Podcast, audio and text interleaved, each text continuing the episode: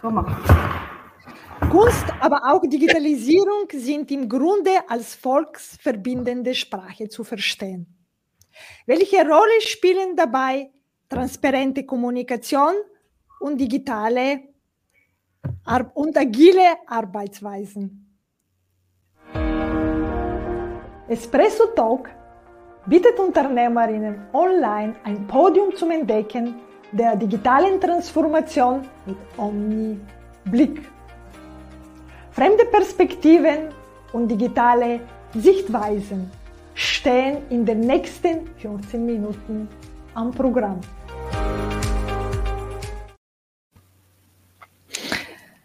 Susanne, kannst du dich und deine Tätigkeiten in zwei Minuten vorstellen? Ja, ähm, ja, mein Name ist Susanne Frevan Kasakbayev. Äh, ich habe ursprünglich, ich habe Russisch studiert in Wirtschaft und ähm, habe in und mit Russland gearbeitet für zehn Jahre im Lebensmittelbereich. Bin dann zurück nach Österreich, habe aber vorher drüben in Russland, in Moskau, meine Reinigungsfirma gegründet, die ich auch nach wie vor leite, von Österreich aus. Bis zur Pandemie bin ich äh, ein zweimal im Monat gereist nach Moskau. Seit der Pandemie war ich nur drei, viermal. Aber das klappt ganz gut. Wir sind auch durch die Kriegssituation bis jetzt gut äh, durchgekommen. Wir haben doch 100 Mitarbeiter und das ist auch eine Verantwortung äh, gegenüber meinem Team, das schon sehr lange an meiner Seite steht, beinahe von Beginn an. Das ist der erste Part. Der zweite Part ist, wir haben, äh, ich habe eine Galerie im 18. Bezirk, wo ich moderne Kunst ausstelle, die unterschiedliche Arten äh, Malerei, wie Sie sehen im Hintergrund von unserem Künstler, also äh, Bildhauerei, äh, Video, Fotos und so weiter.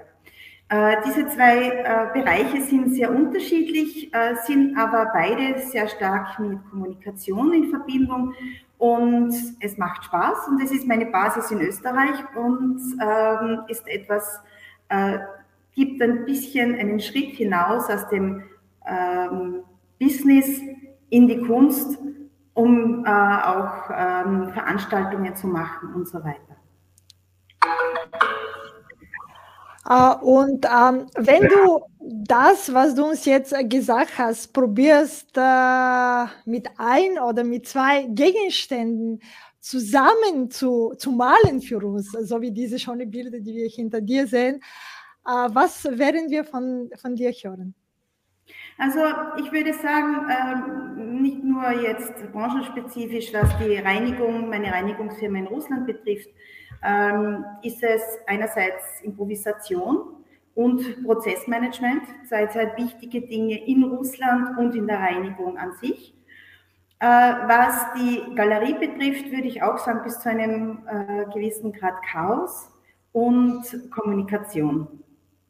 Aber was wäre das als Gegenstand? Was kannst du dir sozusagen ein Objekt, das das diese die Chaos und na, auch für die beiden vielleicht, genau für, für den beiden. Ja. Ähm, naja, für die Galerie würde ich auf jeden Fall sagen äh, Bilder, Ausdruck und für die Reinigung äh, würde ich sagen ein, ein Staubsauger. Um einen Gegenstand herzunehmen, was ja sehr wichtig ist in diesem Bereich. Okay, okay. Uh, und uh, wenn wir, weil du sagst äh, Reinigung äh, und viele sprechen, äh, wenn sie sich so etwas vorstellen, auch für Facility Management, kannst du sagen, wo sind genau die Unterschiede? Weil ich glaube, die sind überall das Gleiche, egal äh, in welchem Land das also ja, sozusagen diese also Tätigkeit. Facility Management beinhaltet äh, die technische Seite, äh, die, die Instandhaltung des Gebäudes, ob das jetzt Lift ist, ob das jetzt äh, Reparaturen ist und so weiter. Und Reinigung fokussiert rein auf die Sauberkeit, auf die Reinigung, die Grundreinigung von Teppichen, äh, Fensterreinigung und so weiter. Ähm, sehr viele Firmen haben beides, also sind eine Facility-Firma und haben auch die Reinigung dabei. Äh, es gibt aber sehr viele auch, die jetzt die Reinigung outsourcen und einen Partner haben. Wir haben in Russland auch Partner, mit denen wir arbeiten. Die, sie machen die Facility und wir, wir machen die Reinigung.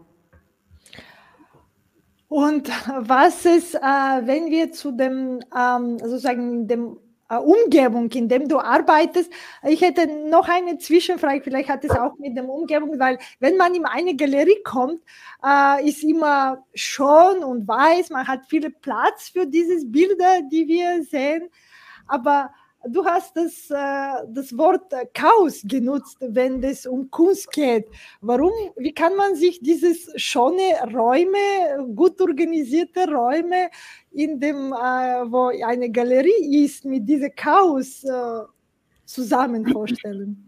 Naja, wir wissen ja alle, dass äh, Künstler sehr freie Menschen sind und sich mit Strukturen oder Regeln ab und zu ein bisschen schwer tun, was sie, was sie aber auch dazu bringt, tolle Arbeiten zu machen. Deswegen ist dieses Chaos in der Vorbereitung, würde ich sagen, ähm, eher präsent. In der Ausstellung sollte es dann nicht mehr sein. Ähm, es geht einfach um das Organisatorische in der Vorbereitungszeit, um die, die gesamten Daten von den Künstlern zu bekommen, zeitgerecht zu bekommen, in der richtigen Art und Weise, ohne sich dann etwas aus den Fingern saugen zu müssen. Also es geht im Prinzip Chaos betrifft die Vorbereitungszeit bis zu einem gewissen Grad. Es gibt natürlich auch Künstler, die sehr strukturiert sind. Ähm, aber man muss eine gewisse Struktur vorgeben, was aber nicht heißt, dass sie dann auch immer eingehalten wird.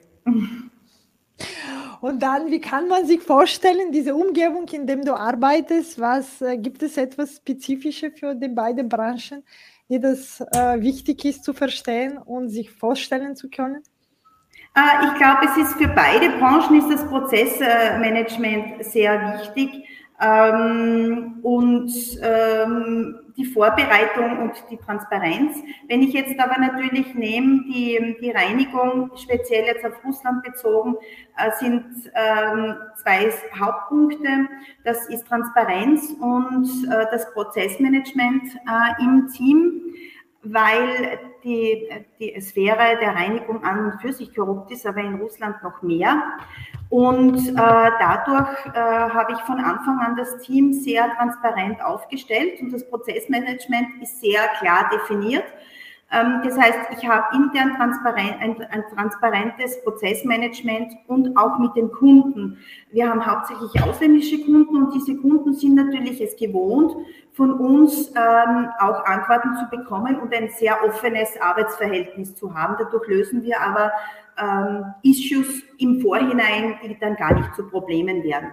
In der Galerie ist es wieder das Prozessmanagement auch mit den Künstlern im Vorhinein, auch dann äh, mit, mit sämtlichen Events. Ähm, da ist Transparenz auch wichtig, das ist, glaube ich, immer wichtig. Und in beiden Dingen, in beiden Bereichen ist die Kommunikation. Kommunikation ist, ist äh, einer eine der Hauptpunkte zusätzlich, der alles erleichtert. Ich finde, dass so diese transparente Kommunikation, die du erwähnt hast, und auch flache Struktur, in dem Sinne, wenn eine Kommunikation transparent ist, mhm. es bringt mit sich auch diese flache Struktur, dadurch, dass das, die Information mhm. wirklich gut äh, aufgesetzt ist in einem mhm. System, hat sehr viel mit dem Digitalisierung zu tun und das ist als Grundprinzip der Digitalisierung. Deswegen, Kannst du sagen, was bedeutet für dich die Digitalisierung und hat diese äh, transparente Kommunikation auch in das, was du tust, auch eine riesige Rolle? Du hast gesagt, es hat eine riesige Rolle, aber vielleicht ein paar ja. Sozusagen Highlights zu noch ein bisschen dafür zu erzählen. Was, okay, die erste Frage, was bedeutet Digitalisierung? Ja, für mich ist ja Digitalisierung ähm, Automatisierung und die Vereinfachung von äh, und Transparenz, äh, Transparentmachung von Geschäftsprozessen und ähm, den, der Wissenstransfer. Und da komme ich zurück, was du gesagt hast, die flache Struktur. Ich habe in Moskau sowohl in meinen Jobs vorher wie auch jetzt in meiner Firma die Struktur wahnsinnig flach gehalten. Das heißt, es gibt oben das Management-Team und dann ist die nächste Stufe da. Um das sehr kurz zu halten, um da ähm, die, diese Spielereien, ähm, wie gesagt, äh, zu umgehen und gar nicht die Möglichkeit zu geben. Und natürlich äh, durch die Digitalisierung haben wir Systeme in, im, im, äh, im Einsatz, wo wir sofort wissen, wenn irgendwas nicht stimmt. Das russische System, zum Beispiel Buchhaltungssystem, ist sehr kompliziert und gibt nicht wirklich großen Aufschluss über den Cashflow und so weiter. Und wir haben da ein, ein System äh, in place, wo ich das sehr genau sehe, wo die, die Daten transferiert werden in ein, in ein äh, europäisches System. Und dadurch sehe ich sofort, wenn irgendwo was nicht passt. Und ich glaube, das ist wichtig äh, für das Team, das im Hintergrund zu haben und auch für den Kunden. Und ähm, die Digitalisierung ist sicher ein großer Part, ähm, ist, spielt aber einfach eine sehr wichtige Rolle in der Automatisierung und im Wissenstransfer. Und als nächste Frage, hättest du es, weil du arbeitest schon seit, nicht seit gestern sozusagen, dieses Führung von Distanz, kann man das auch so nennen, auch vor ja. dem äh, Corona. Hätte es funktioniert, diese Führung oder deiner Meinung nach auch ohne die Digitalisierung? Hilft dir Digitalisierung dabei, diese Führung von dem Distanz zu auszuüben und sozusagen zu verwenden.